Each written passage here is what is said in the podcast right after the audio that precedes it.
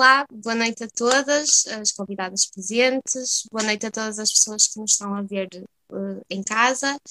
Uh, o meu nome é Matilde Alves, sou aluna do terceiro ano na licenciatura em Sociologia e vamos dar início à primeira de muitas sessões que vão acontecer ao longo desta semana. Um, uh, com a, com a participação da lista B, aliás, fornecidas pela lista B, dos alunos para os alunos e vou-vos passar a apresentação das nossas convidadas de hoje. Uh, temos a Tânia Silva, a representante da região norte do Movimento Democrático de Mulheres, uh, que é uma associação que tem como objetivo garantir e defender o direito das mulheres uh, na rua, no trabalho e em casa. Temos Bárbara Canijo, porta-voz da Associação Projeto Fluido, uma associação juvenil de âmbito nacional, que surge a partir de um grupo de amigos que sentiu a necessidade de, por um lado, lutar pelo direito dos jovens e, por outro, promover o convívio entre vários jovens de todos os pontos do país. Temos, por fim, Alexandra Abranches, docente no ILS, no Instituto de Letras e Ciências Humanas, uh, um dos grandes interesses da pesquisa e da filosofia feminista. Concluiu a licenciatura em Filosofia em 1990 na Universidade do Porto, prosseguindo então estudos uh, com um mestrado em Filosofia Moderna e Contemporânea e, posteriormente, também com o doutoramento em, em Filosofia Moderna e Contemporânea da Universidade do Minho. É atualmente professora auxiliar no, do, no, no Departamento de Filosofia da Universidade do Minho. Iniciamos assim esta sessão, uh, como não poderia deixar de ser, assinalando o Dia Internacional da Mulher, uh, com uma saudação às mulheres de todo o mundo. Uh, saudamos assim as mulheres trabalhadoras, que todos os dias estão sujeitas à discriminação, quer direta, quer indireta, através do assédio, da intimidação e do medo das represálias no seu local de trabalho saudamos todas as mulheres que saem demasiado cedo e chegam demasiado tarde e que têm de conciliar jornadas de trabalho de 8 horas com o auxílio aos filhos que hoje estão sujeitos ao ensino à distância. Saudamos também as mulheres que hoje se encontram em teletrabalho, que sofrem com a desregulação de horários e que têm de combinar o cuidado dos filhos com a realização do seu trabalho e o cumprimento dos seus objetivos. Saudamos as jovens estudantes, que carregam não apenas um regime de aprendizagem online, como também a ajuda nas lides da casa e no cuidado dos seus familiares. Saudamos as trabalhadoras de saúde que combatem diariamente esta pandemia na linha da frente uh, e que por muitas vezes não veem o seu esforço devidamente recompensado. Saudamos as mulheres que passaram uma vida inteira uh, a trabalhar para chegarem à idade da reforma, uh, para a idade do descanso e terem de esticar para comprar a sua medicação, para ajudar os seus filhos e para ajudar os seus netos. Saudamos as mulheres que todos os dias chegam ao nosso país à procura de uma vida melhor para si e para as suas famílias, e saudamos todas as que partem porque não encontram essa vida no nosso país.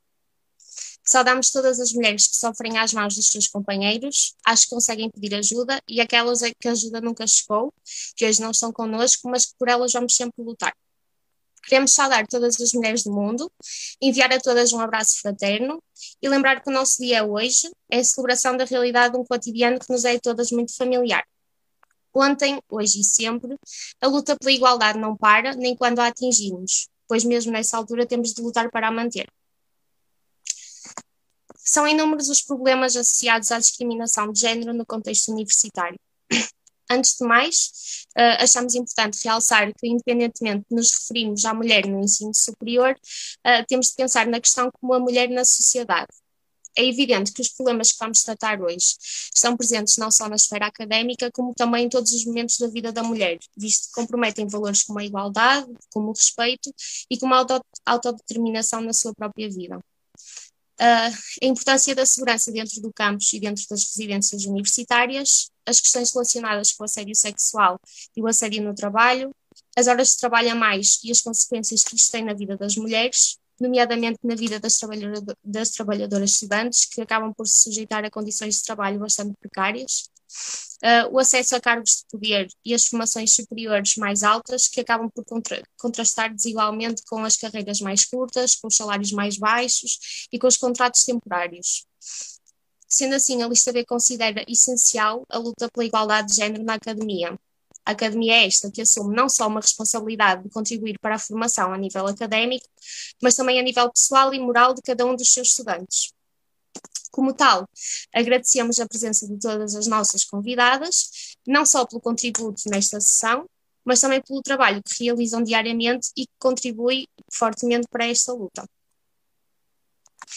Abro assim a discussão, pedindo a palavra, a palavra aliás, à Tânia Silva, representante do MDM, um, com um contexto histórico, se calhar, do MDM, da organização e da luta do MDM. Obrigada, Matilde. Antes de mais, agradecer à Lista B por, pelo convite e, obviamente, em nome do, do MDM, também passar-vos este, este agradecimento da parte do Movimento Democrático de Mulheres. Uh, eu, eu, represento o Movimento Democrático de Mulheres não só porque estou inserida no, no, no âmbito de um projeto que, que tem como, como objetivo uh, o combate e a, e a prevenção da violência contra as mulheres, mas eh, mais concretamente eu faço parte do, do, núcleo de Braga, portanto eu vivo em Vila Nova Famalicão e estou inserida obviamente então no, no núcleo de Braga, um, mas este, este, esta, este, esta conversa com os mais diversos núcleos, uh, que não é só em Braga, mas em todo, em todo o país, permite-nos real, realmente não só conhecer a realidade local, mas também nos permite aqui chegar um pouco à fala com outras amigas que, e perceber uh, exatamente os problemas concretos dessas mesmas amigas, dessas mulheres, quer no seu local de trabalho, quer na vida, quer, quer na sociedade. Um, olha, dar-te um contexto histórico do MDM é um pouco difícil, porque o MDM tem mais de 50 anos, portanto não sei se o tempo o permitirá um, conseguir, aliás, conseguir assim de uma forma muito resumida dar-te aqui, dar aqui uh, os pontos mais, mais importantes, digamos assim, mas para, para vos dar a conhecer o legado, digamos assim, do MDM tem muito que ver com, com exatamente a data de 1910, com a Clara Zetkin, revolucionária alemã que, que, que, propôs a instituição do Dia Internacional da Mulher Trabalhadora na segunda Conferência Internacional de, de Mulheres, foi realizada em Copenhaga, em Copenhaga aliás, um, e que na altura uh, vinha aqui lembrar a luta das mulheres operárias pela, pela redução de, do horário de trabalho e por condições de, de, de melhoria da sua vida, não é? Um, e, portanto, uh, foi muito baseado nesta, nesta, nesta luta organizada de mulheres. Por isso é que nós também dizemos que somos um movimento de mulheres para mulheres, um, e, e, portanto, da mulher trabalhadora, da mulher estudante, uh, da mulher na, na vida. Uh, mas dizer-te assim de uma forma muito direta, o nosso movimento é, é, nasceu em 1968 mas já antes tinha aqui um, uns sinais de vida. uh, posso dar o, o, exemplo de uma, de uma amiga que esteve presente ainda ontem na, na concentração na Cordoaria do Porto, da Maria José, que integrou na altura, em 1962, se não estou em erro, no dia, exatamente no dia 8 de março, a primeira, a primeira vez que se celebrou o Dia Internacional da, da Mulher. E foi exatamente às 18h30, na Praça da, da Liberdade, que estiveram 20 mil pessoas eh, que na altura se seguiu por uma manifestação pela Rua 31 de Janeiro, se não estou em erro, não conheço assim tão bem as ruas do Porto, ou aliás os nomes das ruas do Porto, uh, mas que na altura aquilo que exigiu era exatamente o aumento dos salários, a diminuição do custo de vida e um, também a luta pela, pela, pela, pela paz, pela liberdade, e portanto foi logo aqui, já, já para vos dizer que antes ainda de ter, de ter sido fundado o movimento, já aqui tínhamos uh, amigas que, que, que tinham uma voz ativa, não é? Na luta, na luta pela igualdade e, eh, das mulheres. E, uh, e, portanto, na altura que nós fomos fundados, uh, em 1968, ou seja, ainda antes da, da, da, aliás, no tempo do fascismo, portanto, portanto podemos dizer que, que estávamos na clandestinidade, não é? Um, e uh, só, do, só, no ano a seguir, então, é que conseguimos assinalar, nomeadamente na, na, nas cidades de Lisboa, no Porto, em Setúbal e em Évora, e, uh, e conseguimos aqui assinalar, então, o Dia, o dia Internacional da, da Mulher. Uh, também dizer-vos que já em 1970, na altura, uh, organizamos um piquenique, organizamos, que isto é, as amigas do MDM organizaram um piquenique na altura na Serra de Sintra, também exatamente para mobilizar aqui um conjunto de mulheres e porem à discussão e trazer os seus problemas do dia a dia. E na altura foram corridas pela, pela GNR com ameaças de prisão, Uh, portanto, uh, no fundo, estavam, estávamos a ser impedidas, não é, de, de, daqui, de, de, promover aqui um pouco a discussão, porque não é do interesse que as mulheres falem, não é? Que as mulheres, quando falam e quando se juntam para falar dos problemas conjuntos, chateiam muito, não é? Um, mas dizer-vos que, obviamente, que pela primeira vez só em 1975 é que foi assinalado uh, o Dia Internacional de, da Mulher, mas e, e, com liberdade, digamos assim. E na altura, obviamente, com, com, com, a, com, a, com a queda do fascismo, obviamente que foram abolidas situações humilhantes para todas as mulheres portuguesas, uh, que conquistaram, no fundo, importantes direitos cívicos, políticos, sociais, económicos e por aí fora, mas também veio aqui representar a possibilidade das mulheres intervirem, não é? Uh, da liberdade de estar e participar na vida ativa, na vida social, na vida política. Um, mas aqui, pronto, de uma forma geral, para também não me alongar muito e não ser muito penoso para toda a gente que nos está aqui a ouvir, uh, dizer-vos que já o, o dar-vos exemplos, de, por exemplo, de alguns lemas que o MDM uh, uh, trouxe, trouxe aqui, porque nós, nós temos sempre um lema da atualidade e, e que levamos, no fundo, para, para dar um mote de, de qualquer iniciativa que possamos fazer na rua. E, portanto, já em 1975 o nosso lema era saímos da noite fascista para a manhã da liberdade, e adoro em particular este lema, um, mas houve, houve, houve mais diversos. Em 1976, por exemplo, pela paz e pelo desarmamento, foi um ano, nomeadamente, que, que o MDM recebeu uh, muitas delegações estrangeiras e, portanto, foi também aqui em solidariedade com, com, a, com as guerras e, portanto, daí este, este o, baseado, o estar baseado este, este, este lema. Uh, também tivemos pelo direito à vida, pela liberdade e pela paz, portanto, e este ano uh, tivemos então muito marcado, obviamente, pela pandemia. Uh, o nosso lema foi muito, com, aliás, foi o tema, foi não há desculpa para retrocessos, viver direitos, viver, vencer violências, porque as mulheres não podem, não podem calar. Portanto, nós costumamos dizer, nós não tivemos caladas uh, uh, nem confinadas da luta. Um, e, uh, e, e, obviamente que ontem saímos à rua para achamos de extrema importância, importância assinalar este dia, exatamente pela, pela, no fundo, pelos retrocessos que têm acontecido, e, e daí a nossa, o nosso lema de ser que não há desculpa para esses retrocessos um, e, e, achamos de, de, extrema importância. Mas eu, se calhar vou, vou, continuar aqui a falar do lema e depois então mais à frente poderíamos aqui falar, falar então da, do contacto. Mas dizer-vos dizer que o MDM, obviamente, é um movimento de mulheres para mulheres, e mulheres portuguesas, neste caso, uh, de todas as feições. E quando nós falamos de todas as feições, porque, isto é importante frisar, porquê? Porque, no nosso entender, não, não, não, não faz sentido uh, colocarmos a mulher quase que, que, dentro de caixas, não é? Como se fosse a mulher, a mulher que está na prostituição, ou a mulher trabalhadora, ou a mulher de raça negra. São mulheres, ponto final. Ou como falarmos do amor homossexual. É amor, ponto final. Não, uh, não, isto é importante frisar, porque às vezes acham que, por exemplo, alguns movimentos são mais direcionados para algum tema em particular, nós não achamos necessidade disso mesmo, porque obviamente estamos a falar para, para todas elas, não, não conseguimos distinguir dessa, dessa, dessa maneira. Um, e, portanto, obviamente que, que o, um dos, dos, aliás, os temas que no fundo uh, são muito, muito, muito baseados esta, esta, esta, este movimento e para, de mulheres para mulheres é muito a mulher no mundo do trabalho, na vida política, na, na melhoria das condições de vida, na vida prática, na violência, na educação, entre, entre muitos outros. E é exatamente isso que nós pretendemos trazer, trazer à discussão e, e colocar estas mulheres um, a, a, perceber o problema que, que, eu, por exemplo, sou da área da educação, mas, mas ponho-me à conversa com uma mulher operária, portanto ela vai perceber alguns problemas da minha área, assim como eu também vou perceber alguns problemas do seu local de trabalho. Um, e acho que, que, e é por isso que é pertinente este, este, este, estes movimentos, no fundo, para pôr as mulheres uh, solidárias com os problemas de, de outras mulheres. E, e obviamente que, que, que, a solidariedade faz ainda mais barulho, não é? Portanto, uh, obviamente que não, ontem nós, quando estivemos juntas, estivemos juntas com mulheres operárias, com mulheres uh, uh, homossexuais, com mulheres com deficiência, e, e estivemos todas juntas, e acho que é, esse, é isso é que é pertinente trazermos para a rua e não andarmos necessariamente aqui a colocar rótulos, não é? De rótulos já acho que já estamos todas fartas, não é?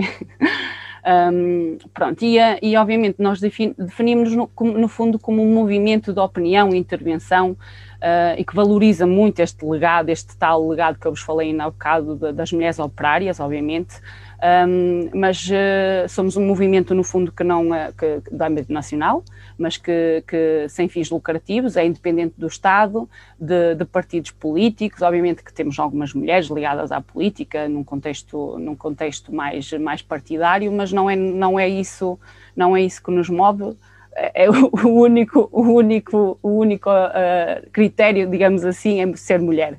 Portanto, uh, no nosso movimento faz parte muito das mais diversas mulheres.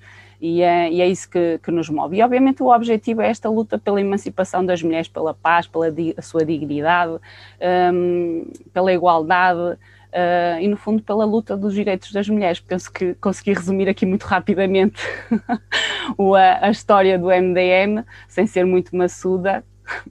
espero que, que, Mas convido-vos, obviamente, a, a vir à nossa, à nossa página do MDM para perceberem um pouco este, este legado uh, porque realmente assim num curto espaço de tempo é muito difícil, porque são 50 e tal anos de história, portanto não é, não é de todo muito fácil uh, resumir-vos aqui rapidamente o nosso, o nosso movimento. Realmente não é nada fácil. Não, não é nada fácil. Um, e que gostava que falasses um bocadinho de, de como foi a experiência de organizarmos uma ação de luta ou de, organizar, de organizarmos, na realidade, uma ação de luta um, com todas estas restrições que tiveram que acontecer, obviamente, de, como é que foi um, criar algo que fosse seguro, um, que ao mesmo tempo passasse a mensagem, se foi fácil, se foi difícil e se, se achas que correspondeu às, às, nossas expectativas. Olha, fácil não são, porque vou, vou, confidenciar a todos aqueles que me estão a ouvir, eu posso dizer que ainda estou aqui um bocado de ressaca, não é? o próprio, o, eu sinto que o próprio do meu raciocínio não está assim muito, uh, porque na consequência de, de, de, longas semanas de trabalho, porque obviamente no contexto de pandemia, obviamente que houve aqui uma exigência ainda muito maior, não é? Para, para que possamos uh, organizar isto da forma mais segura, porque o nosso movimento, como eu estava a dizer, para além de termos todo tipo de mulheres, temos mulheres mais novas, como temos mulheres mais velhas, portanto não queríamos colocar, obviamente, aqui nenhuma, nenhuma mulher. Um, ou levá-la levá a algum tipo de contágio.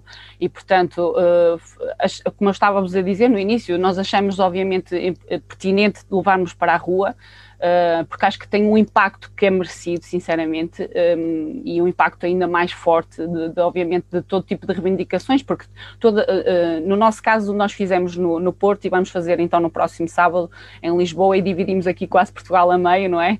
Conforme as distâncias e um, estas mulheres que tiveram, que tiveram no, no, por exemplo, na Cordoaria no Porto, foram nomeadamente mulheres do, dos núcleos do, do centro a, a norte e, uh, e cada núcleo levou problemas concretos da, da, do, do, dos, seus, do, dos seus conselhos. Portanto, nós, por exemplo, levamos algumas reivindicações da Universidade do Minho, por exemplo, uh, levamos reivindicações de, das mulheres esportistas, por exemplo, que neste momento não têm qualquer, qualquer suporte um, e obviamente foi, foi muito difícil, tivemos que, que, que de certa maneira, uh, ter aqui um recurso humano ainda mais exigente um, e para que tudo funcionasse, e obviamente as pessoas que lá estiveram que, que, que, se sentissem seguras, por exemplo, em termos de lutação, obviamente que não foi a lutação de outros anos, para muita tristeza nossa, um, e fica sempre aquele, aquele amargo, não é?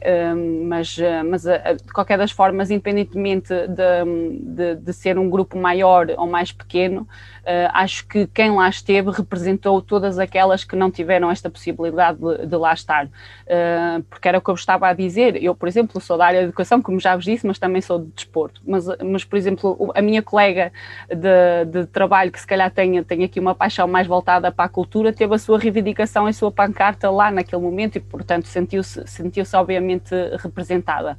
Porque o nosso movimento, como eu estava a dizer, é de mulheres para mulheres. Portanto, este, este, este, este contacto é um contacto contacto direto na rua com, com flyers, por exemplo, agora é muito a, a, nas redes sociais, não é? Um, mas obviamente é para trazer à discussão quais são os problemas concretos e locais de, das nossas uh, regiões e, e, um, e, no fundo perceber o que, é que, o que é que está a funcionar mal, porque nós costumamos dizer um, a muitas desta, destas mulheres, os, no fundo, eh, este, este preconceito, não é que como é que eu vos hei de explicar isto de uma forma muito concreta? Uh, nós, nós, a luta pelos direitos das mulheres não pode ser limitada na, na, só à luta contra os preconceitos, como, como eu estava a dizer, algumas forças políticas que, que acabam por se alimentar aqui. É preciso ir muito mais além, uh, porque uh, o, o, preconceito que aquela mulher. Vamos lá tentar aqui perceber, ou, ou tentar aqui dizer de outra forma, por exemplo, a mulher prostituída, por exemplo, Esta mulher, obviamente que se, se recorreu a, esta, a, este, a este mercado, chamemos-lhe assim, é porque houve um conjunto de, de, de, de, bases que falharam, portanto, não teve, não teve aqui uma estrutura social, económica e por aí fora que conseguiu, no fundo, ter essa resposta, não é? E, portanto, uh, há, muito, há muito para ir mais além deste tipo de preconceito.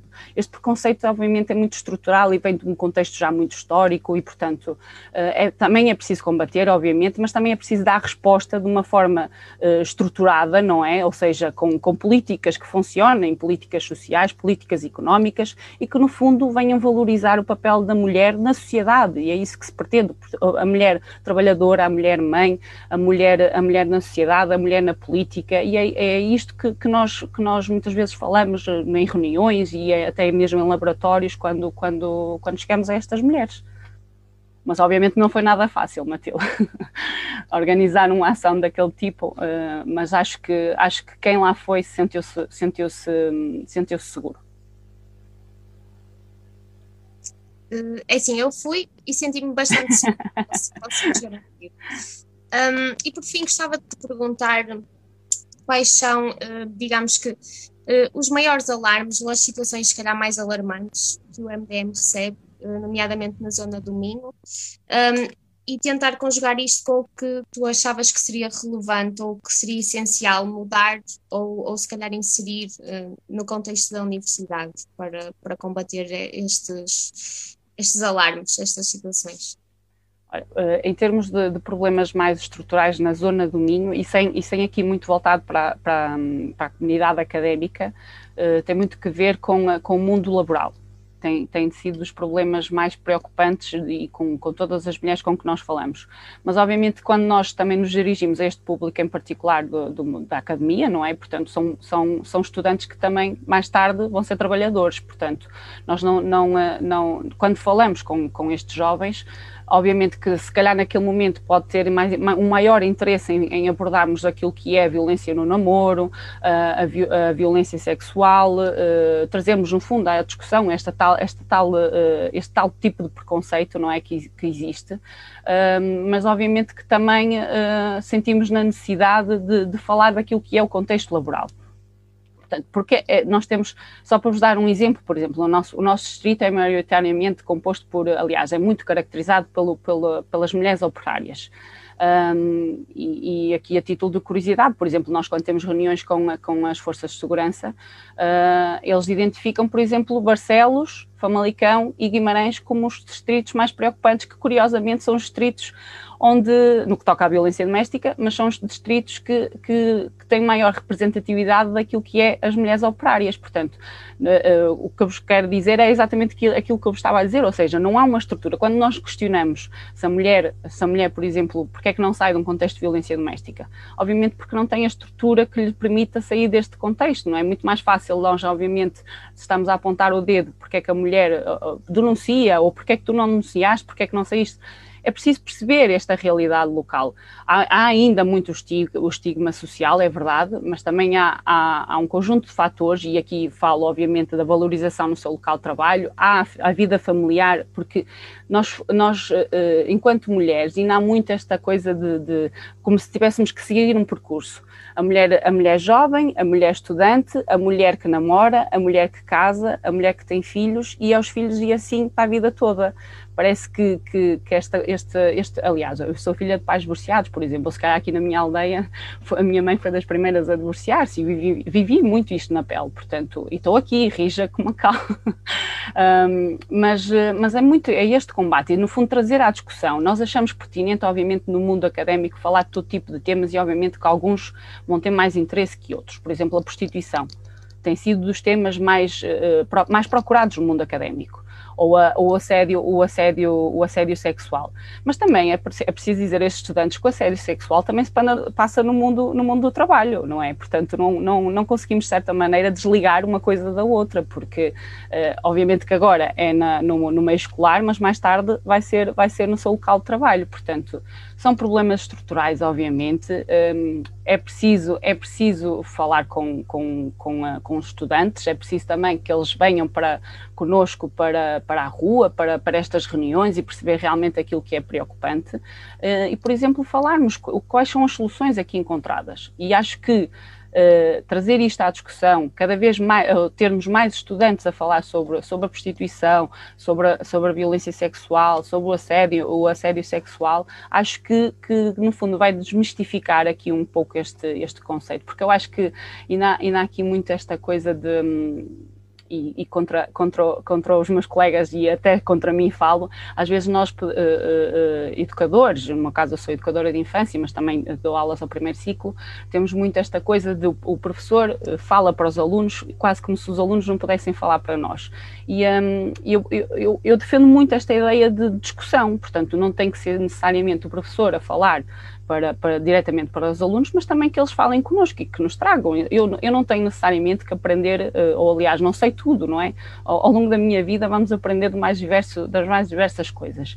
Um, e, portanto, é, é este tipo de, de, de, troca de ideias, no fundo, que nos vai permitir alargar um pouco mais a nossa visão. E é, e é isto que nós pretendemos: é que realmente as, a, a, os estudantes, as, as mulheres, os homens, que nós também temos homens na nossa, no nossa, na nossa manifestação e em todo tipo de ações, porque são, são estes homens também têm mulheres em casa, têm mulheres no trabalho, têm mulheres a estudar, portanto, uh, é tudo, não, não, não, é como eu estava a dizer, não impactamos uh, e, e, temos toda a abertura para falar de todos os temas com a, com a comunidade académica, com a comunidade mais jovem. Aliás, neste, neste, neste, neste âmbito do projeto que eu vos falei no início, no início da, da, da nossa abertura de conversa, um, nós, nós temos realmente um tema em que vamos muito falar da, violência no namoro, temos dois jogos em que um, um mais, mais, pedagó mais pedagógico, o outro mais didático, mas que vem realmente eh, em contexto de sala de aula, permitir trazer estes temas à discussão. Por exemplo, agora estamos um bocado limitados em ir às escolas, mas temos feito formações de, de professores, por exemplo, que, que não, não, não é bem formações, nós nem gostamos muito de falar de formações, é, quer dizer, é quase esta tal, esta tal conversa, mas que no fundo acaba por permitir também, também que, que os professores se sintam mais à vontade ou com mais abertura também para, para levar esta, este, tema, este tema hum, à sala de aula, não é? Olha, muito obrigada, Tânia, pelo teu Obrigada, eu. Não sei se foi muito claro, juro-te que hoje estou assim com o raciocínio muito. Peço desculpa. Foi qualquer dúvida claro. depois, qualquer dúvida depois, obviamente, estou, estou aqui para, para debater. Exatamente. Uh, agora passo a palavra à Bárbara, à Bárbara Canija, representante da, da ação da associação, aliás, do Projeto Ruído, um, e pedia-te, Bárbara, que fizesse um bocadinho da apresentação do, do que é esta associação e o que é que fazem e o que é que, o que, é que procuram, e era, e era isso. Pronto, então, boa noite a todos. Uh, eu sou a Bárbara Canis e estou aqui, como a Matilde já disse, em representação uh, do Projeto Ruído. Uh, o projeto Ruído, só assim de uma forma muito, muito resumida, uh, é um grupo de, de estudantes uh, que tem, tem várias preocupações, que está presente nas escolas, tanto a nível mais do ensino secundário como do ensino superior, e que tem, mais concretamente nestas questões de, das mulheres, tem uma espécie de, de, de projeto, se quisermos chamar assim, que se chama Faz Ruído pela Igualdade, Uh, e com este projeto tem estabelecido uh, parcerias com o MDM, tanto a nível uh, do projeto que a Tânia já falou, que se chama Para Além do Amor, aí que fala do, dos vários tipos de violência que as mulheres sofrem, como a nível da, das manifestações, neste ano de concentrações, que assinalam o Dia Internacional da Mulher. e estivemos presentes no passado domingo um, na ação aqui no Porto e estaremos presentes também um, na que se vai realizar em Lisboa uh, no próximo sábado. Então, um, queria só falar um, bocado das violências uh, sobre as mulheres uh, que afetam mais, mais os jovens, naturalmente, porque a Associação Queer é constituída por jovens e temos idades muito semelhantes uh, aos membros da, da vossa lista. Eu própria devo ter uma diferença para aí um, dois anos de ti, Matilde, portanto, uh, é muito uma conversa de, de, estudante para estudante. Mas pronto, um, acho que é muito importante continuar uh, a assinalar o dia 8 de março, porque é um dia dedicado uh, à luta das mulheres pelos seus direitos uh, marca todas as batalhas que já foram travadas neste combate ao longo dos anos, mas também todo, todo o caminho que ainda, que ainda falta uh, ser feito, quer seja ele relacionado com as desigualdades entre os homens e mulheres, uh, quer seja uh, contra os vários tipos de violência que as mulheres enfrentam, como a instabilidade que infelizmente os jovens enfrentam na sua vida. Começando mais relacionado com a educação, porque naturalmente eh, é um tema que, que nos toca muito, um, consideramos que um, a igualdade só se vai atingir quando, quando se puder garantir o acesso de todos os jovens uh, a todos os graus de ensino. E infelizmente uh, isso ainda, ainda não é uma realidade uh, como a Matilde tem ali um cartaz atrás dela, custos como a propina, como o elevado custo das, do alojamento para estudantes, como taxas de emolumentos e muitos outros custos de material e etc., fazem com que muitos jovens não possam frequentar o ensino, por exemplo, o ensino superior. Um, e isto logo aí uh, marca logo uma desigualdade um, se calhar não tanto de mulheres, uh, de, de, de, homens para mulheres, mas uh, de, de, jovens que têm mais rendimentos para jovens que têm menos rendimento. Logo aí também vai travar muito do avanço que, que poderá ser feito. Uh, além da escola ser um lugar um, em que realmente se pode começar a garantir a igualdade e em que se pode começar a destruir preconceitos. E a escola tem muito este papel Portanto, se a escola não for acessível a todos e for excluir algum, uh, realmente falta muito para fazer neste caminho. Outra coisa que acho que prejudica muito muitos estudantes, isto mais no nível do ensino básico e secundário, mas acho que também afeta os estudantes que depois vão parar ao superior, é a questão de ainda não existir aulas realmente de educação sexual. Portanto, Isto já foi, uh, já foi proposto, já há uma lei para aplicar as aulas de educação sexual, no entanto, isto ainda não foi uh, assim tão efetivado como isso. E as aulas de educação sexual são importantes a vários níveis para os jovens terem conhecimento ah, dos métodos contraceptivos, para terem conhecimento de, de muitas outras questões, para conhecerem o seu próprio corpo e perceberem o que é que são abusos uh, à, sua, à sua integridade física, uh, respeitarem o outro.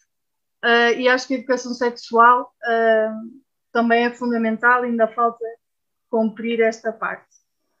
Depois, a nível do, do ensino superior, tá, como a Tânia já falou, verifica-se muitos casos de, de, de, assédio sexual e de violência sexual que eu acho que ainda é um combate que tem de ser muito travado, tanto por nós estudantes, que devemos tentar ir destruindo esta, esta ideia de desigualdade uh, no, meio, no, meio, no meio estudantil uh, e apresentando queixas e motivando as vítimas a apresentar queixas de, de eventualmente abusos uh, que sofram.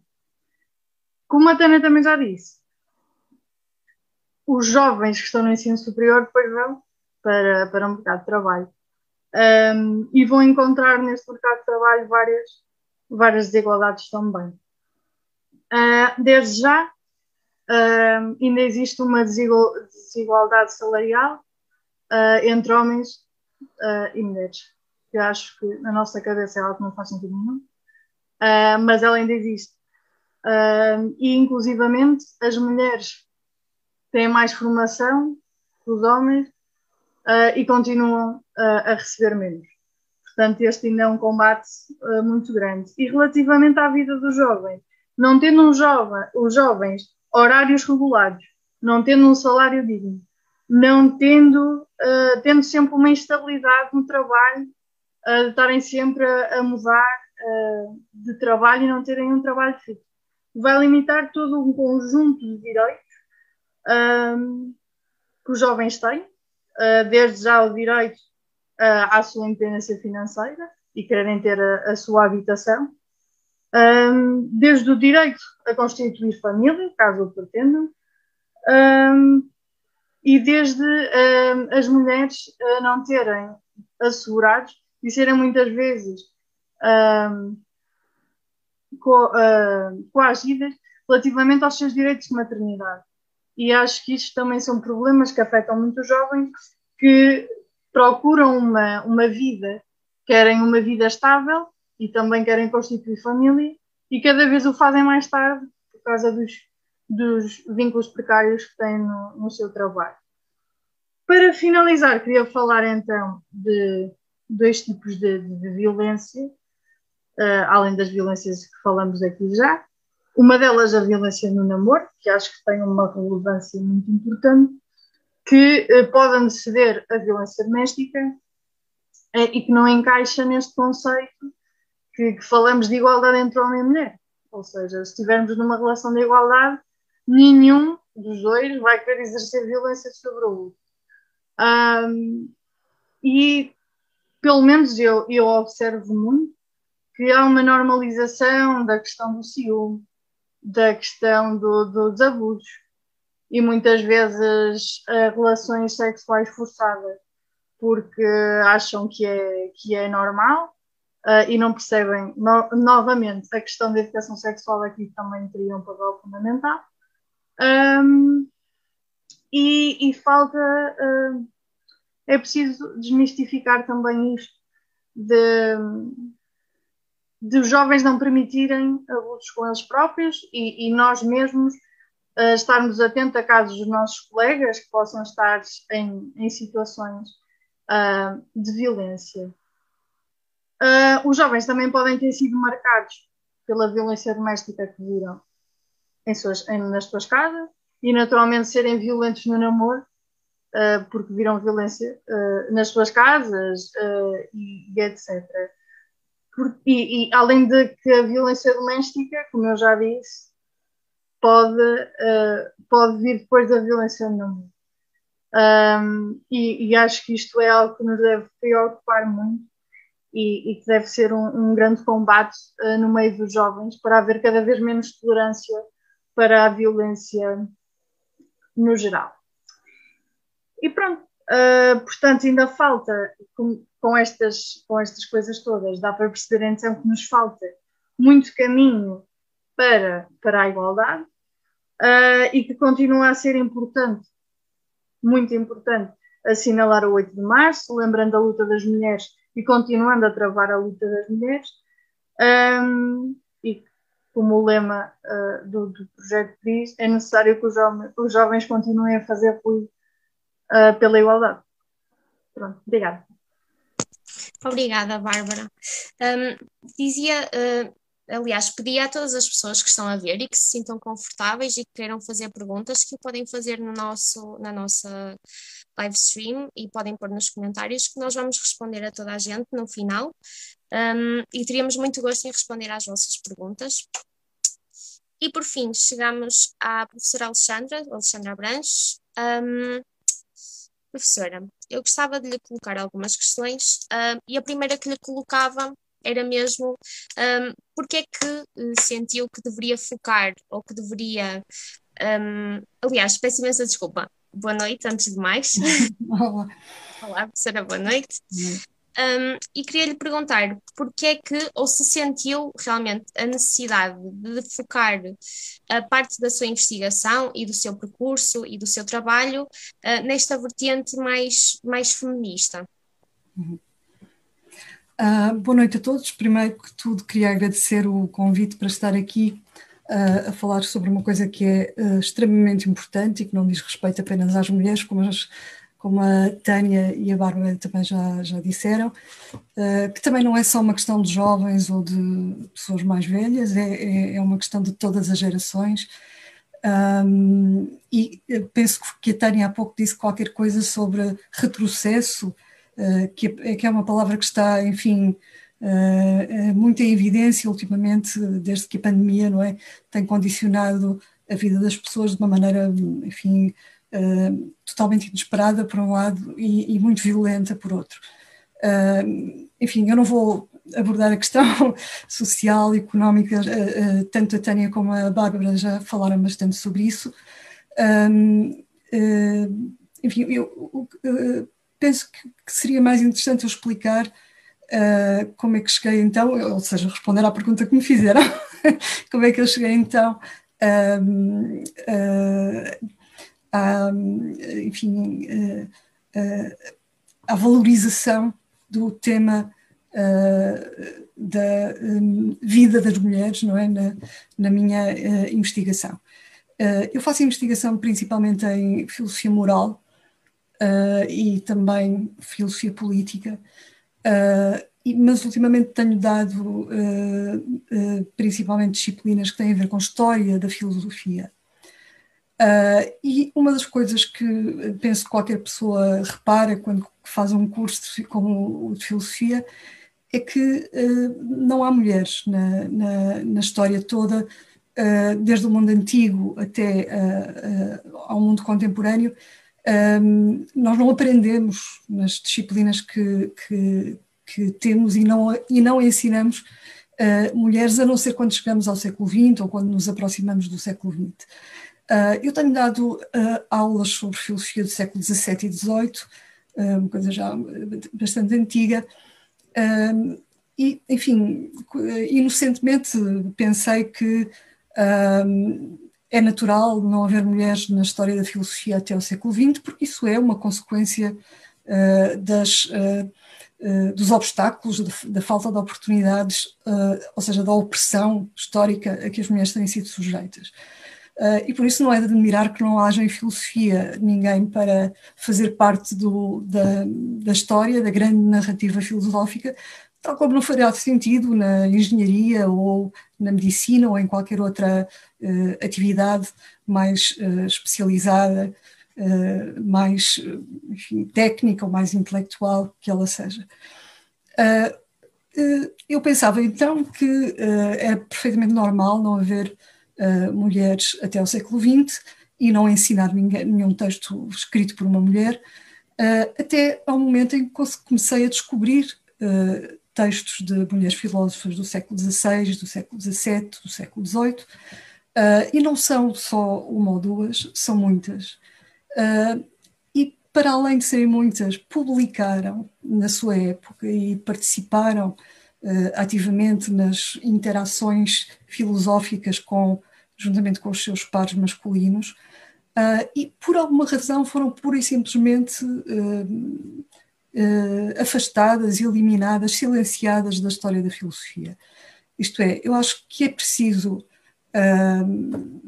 parar e pensar em duas coisas. por um lado, que enfim, a história que nós recebemos, a história convencional, é sempre muito parcial e é sempre muito fragmentária, diz sempre uh, muito pouco uh, e sempre de um ponto de vista muito particular. como é que a realidade foi, foi evoluindo, foi, foi, foi, foi mudando, e por isso nunca é, nunca é enfim, despropositado voltar atrás e rever as nossas concepções uh, das diferentes épocas históricas e da maneira como um, homens e mulheres, ou ricos e pobres, ou uh, governantes e governados foram relacionando e como os diferentes fenómenos de opressão foram, foram ocorrendo. Um, até porque é um fenómeno, penso eu, que é bastante importante e é aí que eu vejo o papel pedagógico que, que uh, investigar a história da filosofia pode ter um, e descobrir então esta literatura filosófica abundante e com qualidade, porque não é apenas o facto de ser escrita por mulheres, é o facto de ser um, filosoficamente valiosa, que é importante. Um, é, eu acho fundamental que uh, as pessoas, uh, tanto rapazes como raparigas, tenham esta, esta perspectiva uh, desde muito cedo de que ser homem ou ser mulher é ou pode ser completamente irrelevante quando se trata de pensar nas mais variadas atividades humanas. as pessoas devem estar eh, abertas à possibilidade de as mulheres não terem, por exemplo, qualquer talento para o trabalho doméstico.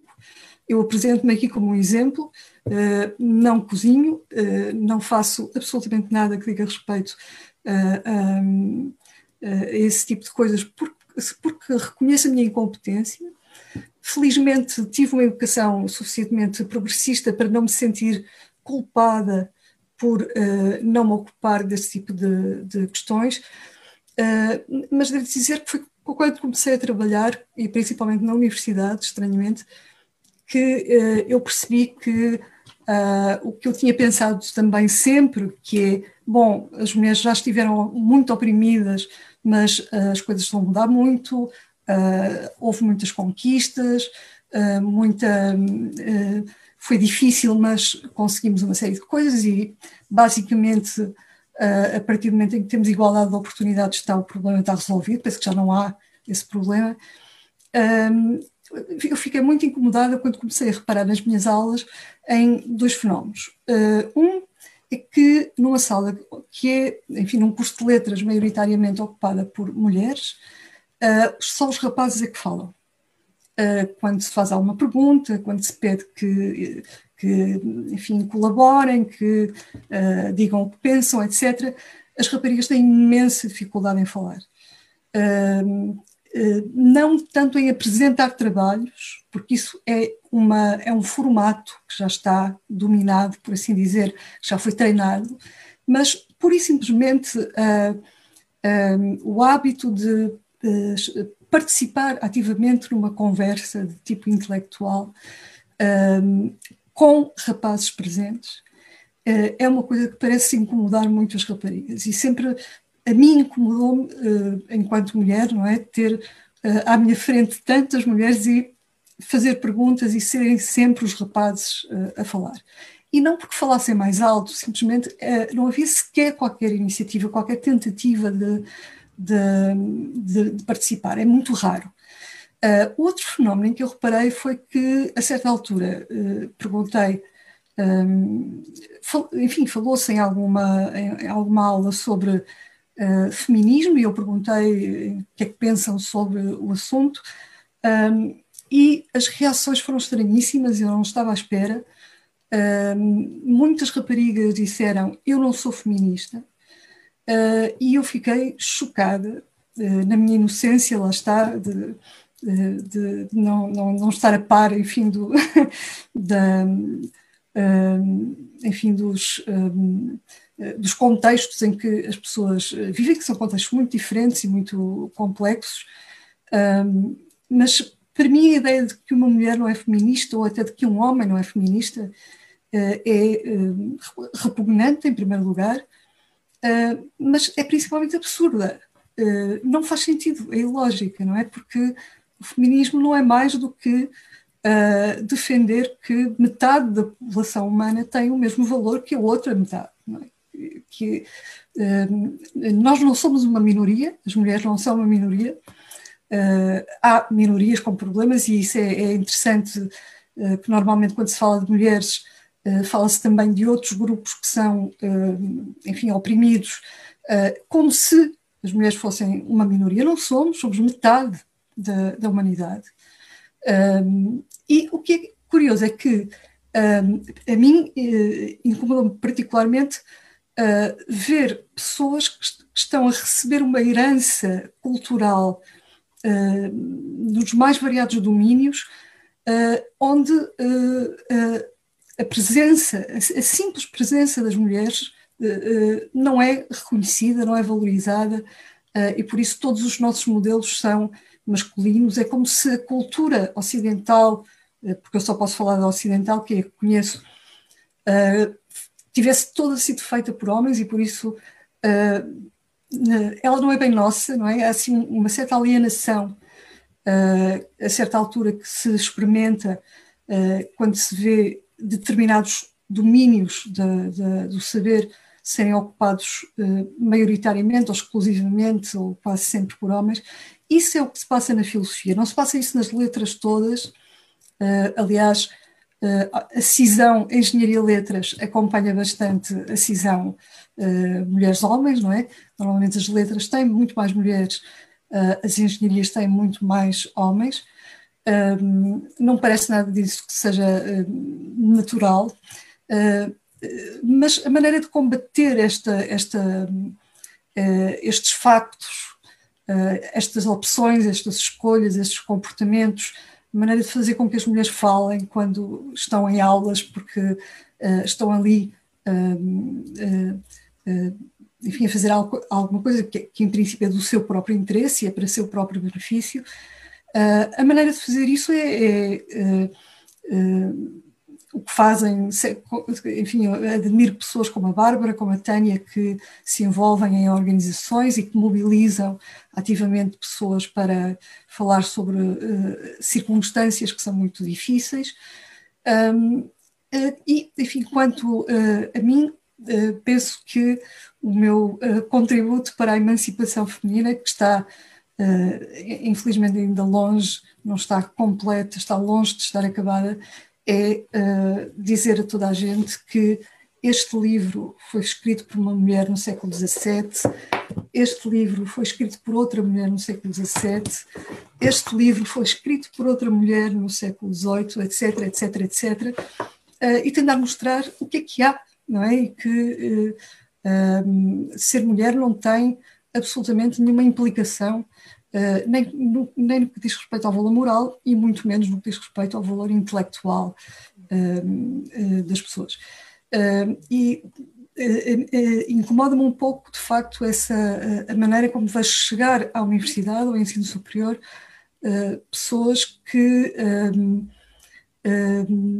me parecem mais conservadoras do que eu, sendo muitíssimo mais novas do que eu, Uh, e, e, enfim, faço o possível para contrariar isso.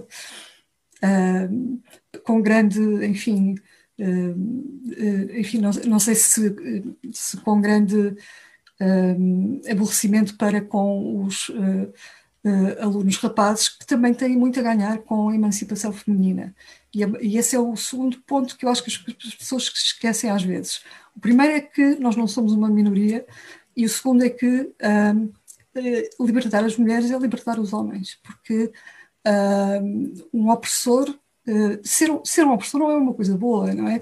Logo, se uh, não existir opressão, não há opressor e oprimido, não há nem a vítima, nem o criminoso, não há uh, nenhum dos polos negativos desta relação de poder desequilibrada que acaba por contaminar as relações humanas e que é tão má para quem é a vítima, como é má também para quem é o, uh, o opressor. Acho que já falei muito. Não, será, foi ótimo, foi uma ótima intervenção. Queria só fazer uma pergunta muito rapidinho, até voltarmos às perguntas que nos estão a fazer nos comentários. Eh, e queria perguntar à professora se, no seu percurso enquanto estudante, enquanto investigadora, enquanto docente ou até enquanto diretora de curso, que eu acredito que a professora já, já ocupou esse cargo, um, se alguma vez sentiu algum tipo de dificuldades ou algum tipo de discriminação de género, não só com a professora, uh, mas com algumas colegas ou até com as suas alunas. Uhum. Uh, uh, infelizmente, sim. eu não deveria dizer isto. enfim, a, a, posição oficial é que está tudo bem, não há problemas. mas eu penso que sim. noto que há eventualmente uma inconsciente valorização dos rapazes em relação às raparigas no que diz respeito à prestação intelectual. Isto é, supõe-se quase sempre que os rapazes são inteligentes, enquanto que as raparigas são trabalhadoras, que são duas coisas muito diferentes, não é? As raparigas têm boas notas porque uh, fazem tudo muito direitinho, como se costuma dizer, enquanto que os rapazes não, têm golpes de gênio, não é? E por isso uh, é, eles é que levam uh, a civilização adiante, não é? A inovação é com eles, nós apenas seguimos. Eh, eu noto um, essa atitude uh, um, nos docentes uh, e noto-a também entre os estudantes. Uh, quanto à minha carreira, enfim, como, como, eu disse, eu estudei em letras, numa faculdade de letras, onde há muitas mulheres, um, e isso, por assim dizer, oculta um bocadinho o que é a realidade das uh, relações humanas ainda no século XXI, uh, uma vez que dá a falsa sensação de que uh, as mulheres chegaram onde querem chegar e podem chegar e, e que tudo corre bem e que tudo está feito para que nós tenhamos sucesso, etc. mas eu penso que, como em qualquer, um, enfim, carreira, quando se começa a trabalhar, aquilo que se percebe é que é, se é verdade que as mulheres já têm acesso a todas as carreiras, não é? Penso que não há nada que seja proibido uma mulher fazer. há, no entanto, profissões e profissões. hoje fiquei a saber que as mulheres já são a maioria na medicina, na, na magistratura, na, na advocacia, Uh, mas não são, nem sequer estão lá, por exemplo, na construção civil, Uh, e aparentemente há uma única mulher que trabalha na, um, um, em um, desarmar explosivos, que é um, dos, enfim, um das, uma das uh, uh, secções da, da polícia portuguesa. Só uma, das, só uma mulher que trabalha com bombas. Não é? Bom, e eu, eu noto evidentemente que há, para além de haver esta, esta enfim, esta, esta uh, distribuição de papéis que, que é desequilibrada, uh, ou seja, horizontalmente, se quiserem, há esse desequilíbrio na distribuição de uh, papéis no mundo profissional e verticalmente também. A base da pirâmide, o meio da pirâmide, um, em, em profissões como a minha, são ainda bastante equilibrados e eu tenho muita sorte, não é? Eu trabalho num, num ambiente privilegiado. Um, desde logo não temos uh, o, enfim, o, o tal, um, a tal diferença salarial que, que, que, se verifica em outros domínios, uh, mas também é verdade que uh, as posições de topo são tipicamente ocupadas por homens ainda, e quando se ouve o presidente de um grande partido dizer que as mulheres não se interessam por política e por isso uh, todos os seus candidatos, ou quase todos, são homens, uh, eu fico bastante espantada porque não, não pode ser verdade. Mas sim, eu diria então que sim, que há no mundo laboral, e o meu é, como eu disse, um, um mundo privilegiado, onde as mulheres já são, uh, apesar de tudo, bastante respeitadas. Um, há, apesar de tudo, nota-se essa, essa, essa diferença e nota-se em pequenas coisas. Eu penso que o problema uh, no ensino superior da, uh, do lado dos docentes não é tanto uma discriminação aberta ou um, uma, uma, uh, um tratamento desigual aberto, é, está, são as pequenas coisas, não é? É quem é que se convida para fazer o quê? Quem é que avança num determinado momento? Quem é que dá que tipo de disciplina, por exemplo? Um, e penso que isso irá mudar gradualmente, eh, à medida que uh, os números forem, uh, forem aumentando, mas o retrocesso é uma possibilidade e por isso também eu estou, como as, as minhas colegas de painel, bastante preocupada com, com, com isso. Uhum. Muito obrigada, professora, pelo seu contributo. Matilde, uh, posso só completar aqui um, esta chega da professora Alexandra? Claro, sim, só claro, para apanhar sim. a ideia, para não me esquecer dela, porque há muita informação aqui este, este, este exemplo que a professora Alexandra estava a dar de, de, de tal, do tal partido, em que, em que acaba por, por dizer que as mulheres não se interessam pela política, muito pelo contrário, as mulheres, é que, aquilo que eu estava a dizer no início da intervenção, exatamente por este problema estrutural, não é? Ou seja, o contexto muito histórico, que é a mulher cuidadora, a mulher dona de casa, e portanto a mulher que, que, que, neste momento está nas fábricas ou está noutro, noutro, noutro local de trabalho, mas que mesmo chegando a casa tem ainda a seu, a seu cargo outro tipo de trabalho e, portanto, são mulheres que não é que não, não se interessem pela política, são mulheres que, por por todo este, este conjunto de tarefas, chamamos-lhe assim, acabam por não ter oportunidade nem, nem possibilidade de, de, levar à discussão ou ter maior conhecimento daquilo que é política. E, portanto, causa sempre alguma estranheza ter uma mulher mais interventiva, mais opinativa em relação a tudo que é, uh, tudo que é a base. Aliás, toda a nossa vida é gerida pela, pela política, portanto, é o que eu digo a muitas mulheres que, que até operárias têxteis que dizem que não percebem nada de política. Não, a minha senhora, você, até o andar de autocarro, o facto de haver um aumento no, no, no, no bilhete de autocarro, isso tudo é política, portanto, tem que se interessar, eh, tem que, tem, temos que falar e trazer à discussão para, para que também haja uma maior consciencialização e não, as mulheres não, não, não é verdade que não se interessem, não têm é, tempo, digamos assim, para, se, para terem um maior conhecimento sobre a política. Obrigada, Tânia. Um, agora temos aqui três, quatro perguntinhas. Um, temos uma pergunta para a Bárbara da Flávia Pereira, uh, que pergunta: há ainda muitos jovens que consideram normal a violência no namoro e até mesmo o assédio, sejam estes estudantes do secundário ou estudantes universitários. Deste modo, o que é que podemos fazer para alterar este tipo de mentalidade? Ou o que é que podemos fazer mais? Ok, uh, desde já uh, concordo com, com, a, com a afirmação uh, da, da, da Flávia que é, é muito normalizado eh, entre, entre os jovens, tanto no ensino secundário como no ensino superior. O que é que eu acho que nós podemos fazer? Acho que o jovem tem um papel uh, fundamental e um papel transformador um, em consciencializar em outros jovens. Por exemplo, uh, o projeto Ruído, agora com a pandemia, isto veio-se a afetar, uh, isto veio a ser prejudicado mas costumo ir às escolas falar com os jovens e falar destas questões, de estudante para estudante, um, sobre estas questões de, das desigualdades e das violências contra as mulheres, tanto com grupos de raparigas como com grupos de rapazes, uh, como em grupos que estão os dois, os dois sexos presentes. Uh, mas acho que cada um de nós também tem um papel um, individual em ir desconstruindo uh, o que a professora Alexandra também falava, os tais estereótipos de que a mulher é assim ou assado, deve fazer isto ou assado.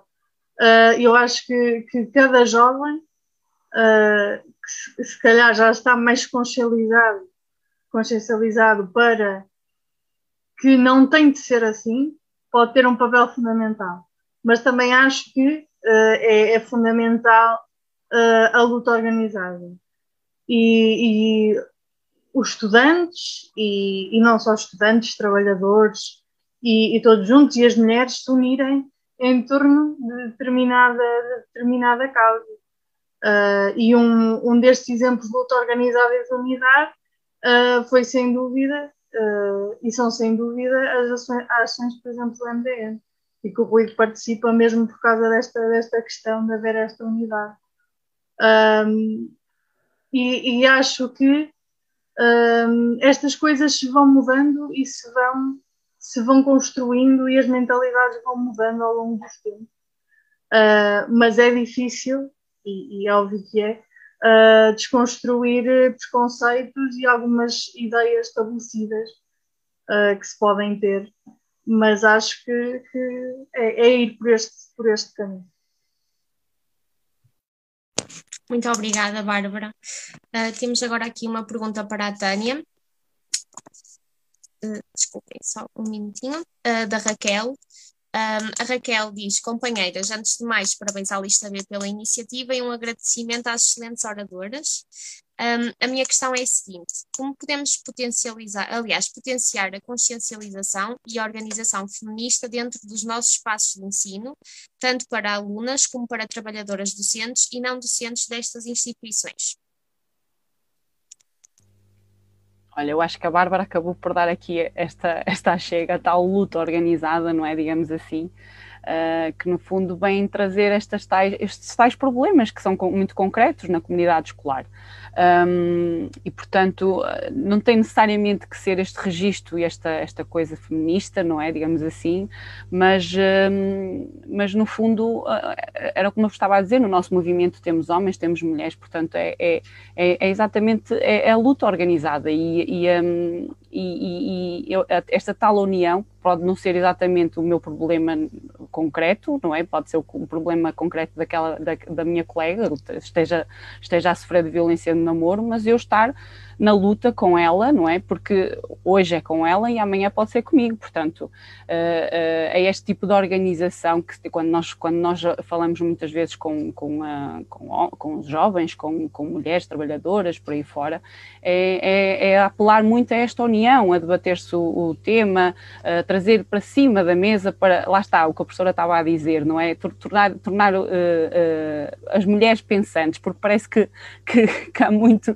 esta imagem de que a mulher tem que ser o papel da cuidadora e não pode, não pode ter este, este, este papel ativo, este papel de, de, de ser pensante.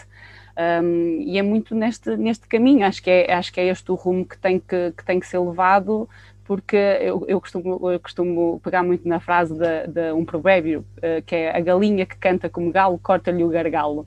Portanto, nos deixem cortar o gargalo, tentem contornar esse, esse cortar de gargalo, porque é, é tal e qual como, como, como a frase do, do Faz, eh, aliás, da Associação do Projeto Ruído, é fazer ruído pela igualdade, e é exatamente é, é este o caminho que se, deve, que se deve tomar, esta tal luta organizada, sejamos estudantes, sejamos docentes, sejamos trabalhadores, Uh, e, e, e, acho que disse, disse aquilo que era no fundo uh, o concreto. Deixa-me só pegar aqui nesta, nesta chega da Bárbara em relação à violência no namoro.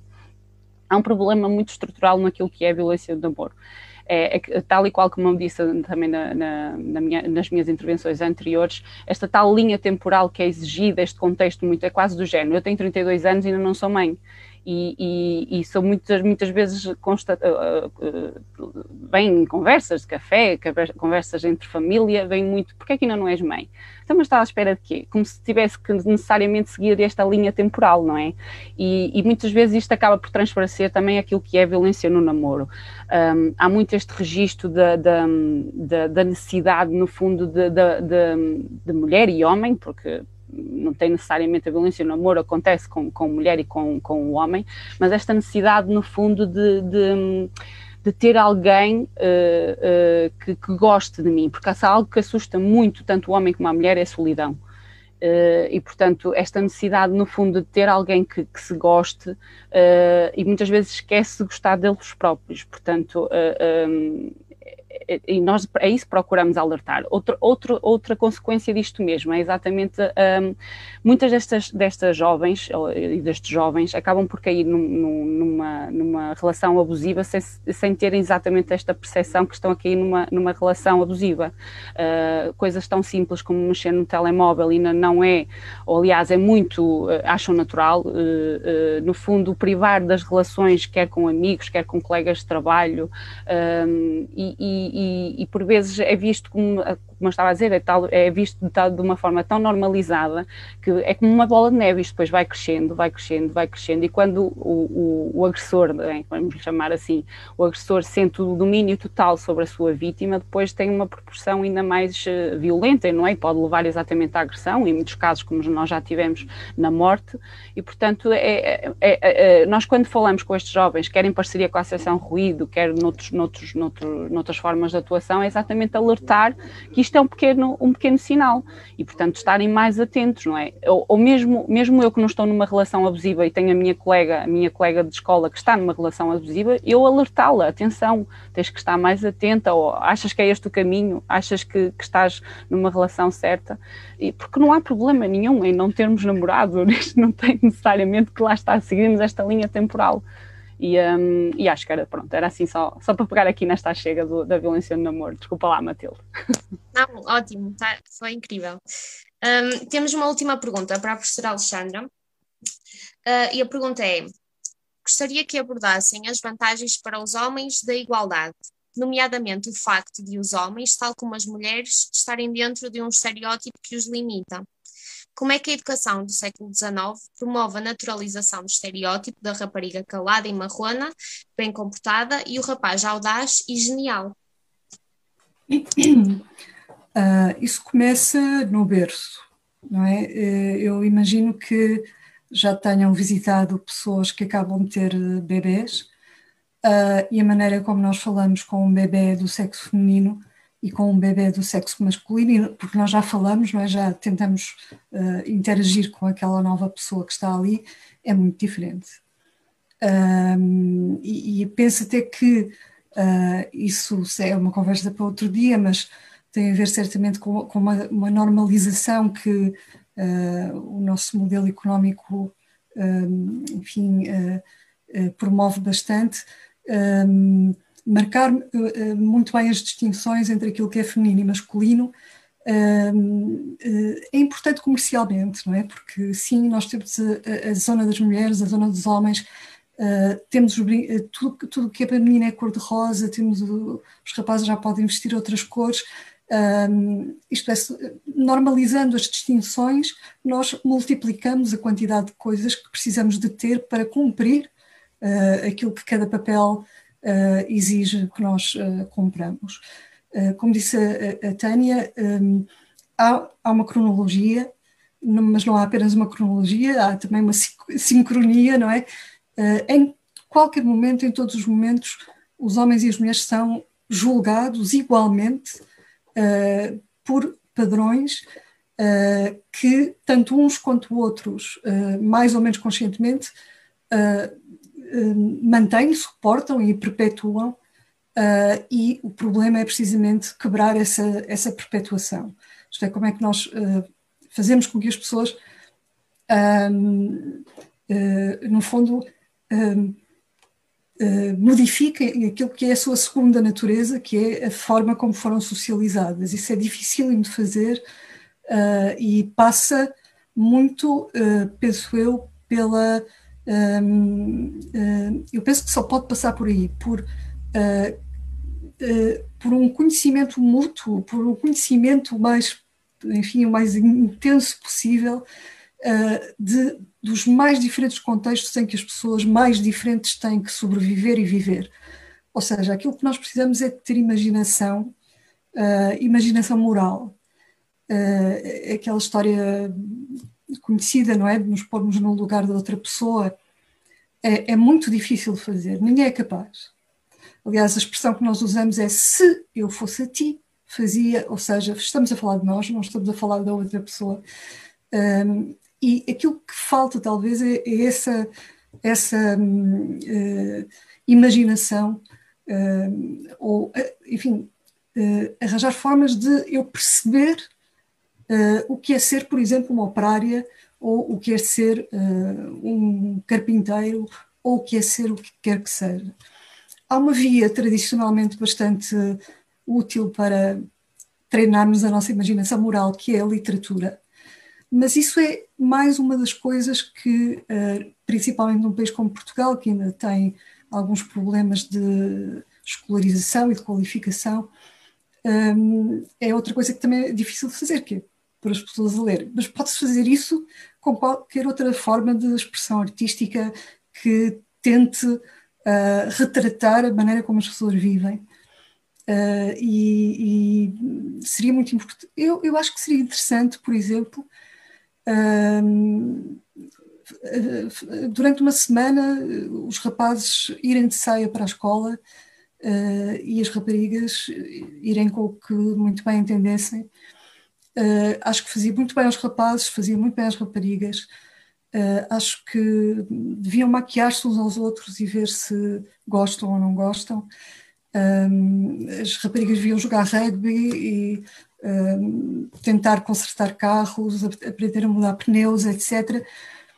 Uh, enfim, eu não digo tanto contrariar um a um cada um dos, dos estereótipos, que isso é uma trabalheira, mas lá está, tentar este exercício é uh, como é ser uma pessoa completamente diferente, que tem à sua frente uh, expectativas completamente diferentes das minhas. Bom, em que é que isso é bom para os homens também? Isto é, porque é que acabar com a opressão das, das mulheres e com a, enfim, a, a, o, o, confinamento das mulheres a determinados papéis, uh, uh, porque é que isso é bom para os homens?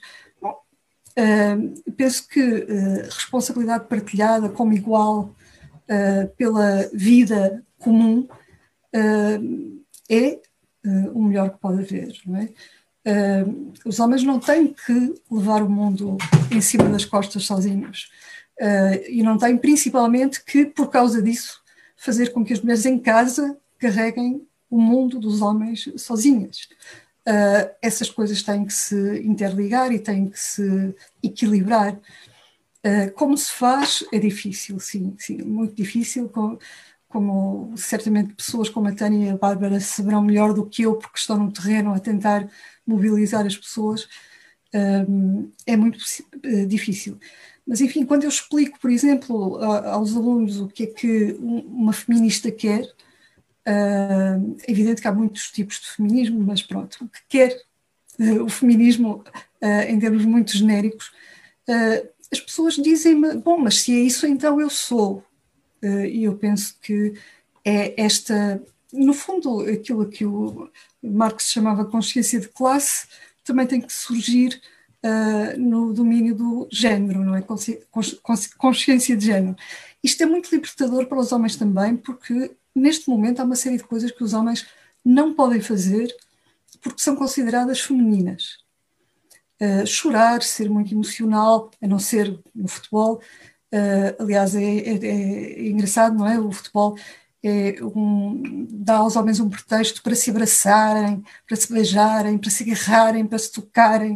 Uh, é uma maravilha, uma, uh, coisa que não é bem vista socialmente em outros contextos, e por isso nós precisamos sempre de uma série de artifícios e de uma série de, de, de pretextos para fazermos uh, aquilo que gostaríamos de fazer. E por isso eu acho que os, os homens vivem tão limitados, tão condicionados e tão infelizes como nós, uh, podem não saber que são infelizes. Isso levanta uma questão extremamente filosófica, que é saber se, se pode ser feliz, infeliz não se sabendo que se, que se, está a ser infeliz, mas não vamos falar sobre isso. Uh, mas de qualquer maneira, eu penso que ter uma relação com o igual uh, é sempre muito melhor do que ter com um inferior, não é? Porque, como diria o Hegel, isso só mostra a nossa inferioridade. Uh, precisamos da admiração do inferior para nos qualificar, para nos validar, como se costuma dizer. eu prefiro ser admirada por pessoas que também admiro. Matilde, posso só acrescentar uma coisa? Claro, estás à vontade. Pronto, relativamente a isto dos estereótipos, eh, eu, eu imagino que a Matilde também sinta algo parecido uh, como eu, que acho que esta geração, a nossa geração, uh, tem cada vez estes estereótipos mais dissolvidos, embora ainda, ainda, ainda falte fazer muito caminho. Eu, felizmente, um, cresci, nunca cresci muito uh, com estes estereótipos, por causa dos meus pais, da educação que tive, um, em que sempre foi dado, por exemplo, a escolher uma, uma coisa tão básica como um brinquedo de uma rapariga ou um brinquedo de um rapaz. O que é encarado como um brinquedo de rapariga ou rapaz. Portanto, uh, e sei que, há, uh, que, por exemplo, a questão dos brinquedos é muito impingida ao rapaz ao ca o carro e à rapariga a boneca. E, e, e acho que coisas tão simples como esta também vão desmistificando um bocado disso. E acho que também é libertador até para os homens um, a questão de já não se ver o homem como, uh, como tão agressivo e a mulher tão frágil e já se começa a não ter esta imagem de um e do outro. Ou seja, este, este dissolver desses estereótipos que eu acho que se tem conseguido ir alcançando para a nossa geração, acho que tanto é libertador para a mulher começa, que começa ou, ou que, que, está mais ativa na vida política e, e expressa mais as suas opiniões, mas que por acaso eu também já presenciei muitas vezes essa tal questão de fazer uma pergunta num auditório e haver muito mais homens a responder que mulheres. Uh, felizmente tento ir um bocado a favor, uh, contra esse, esse preconceito, um, essa, essa onda, digamos, uh, mas acho que, que, ainda existe, mas tem vindo a dissolver e, e, tanto é libertador para, para um género como para o outro e acho que temos de, de continuar a, a travar esse caminho porque, como estava a dizer, uma relação de igualdade, uma relação entre pares de igual para igual é muito mais interessante do que um ser inferior ao outro. Um, e acho que estamos num bom caminho para isso, embora falte ir travando este, este. Eu também concordo contigo, eu acho que estamos uh, realmente no caminho certo um, e que estamos uh, mesmo perto, aliás, não perto, mas a caminho Uh, só que temos que lutar muito, ainda temos que lutar muito para desconstruir muitos dos, dos, dos preconceitos que ainda, que ainda existem. Um, e uh, deixem-me dizer-vos que foi um gosto enorme ter-vos connosco, ter-vos ter comigo, neste caso, e com, com todas as pessoas que estão a ver, e, um, e penso que também as pessoas gostaram bastante. Vou-vos só ler dois comentários que nos deixaram. A Sara Miguel Cerqueira disse: Estou num curso de engenharia, num país onde grande parte das mulheres uh, completa, completa grandes níveis de educação, mas a diferença salarial continua para trabalhos idênticos. Obrigada por estarem na luta por todas nós. E a Flávia diz, a Flávia Pereira diz, uh, para uma mulher poder alcançar um lugar na chefia de uma empresa, tem de ultrapassar maiores dificuldades para lá chegar em comparação com um homem e nas grandes empresas, é, aliás, é nas grandes empresas onde existe uma maior diferença salarial. A maternidade continua a ser um entrave para a mulher e a sua ascensão na carreira, bem como a sobrecarga das tarefas domésticas. As mulheres continuam a ser vistas como sexo frágil. Obrigada por lutarem pela mudança deste tipo de mentalidade e por lutarem pela igualdade. Grande iniciativa. E, portanto, queria-vos agradecer. Eu acho que não havia melhor final para este dia do que estar na presença de três mulheres brilhantes um, e quero-vos agradecer tanto por estarem presentes, por, uh, tanto uh, por estarem presentes como pela vossa luta diária, uh, por um objetivo que é comum a todos, a todas na realidade, é a luta pelas mulheres e a luta continuará sempre. Tenho muito que vos agradecer e toda a gente da lista também certamente vos agradecerá. Olha, Matilde, da minha parte, deixa-me tomar já a primeira posição. uh, da minha parte, agradecer e, obviamente, em nome do movimento democrático, também uh, agradecer. Uh, e, e, no fundo, aproveitando também aqui uma, uma, uma pequena chega da professora Alexandra que acabou de dizer a tal, a, organizações feministas e a organizações feministas, e é verdade. Eh, é muito, muito esta luta organizada que eu vos falava ainda há pouco, a tal questão de termos homens e mulheres, eh, não, não temos necessariamente que colocar aqui este rótulo da tal mulher prostituída, a mulher trabalhadora e por aí fora, não, é uma luta por igual e, e, em solidariedade com outras, com outras lutas, com outras mulheres que estarão ao nosso lado.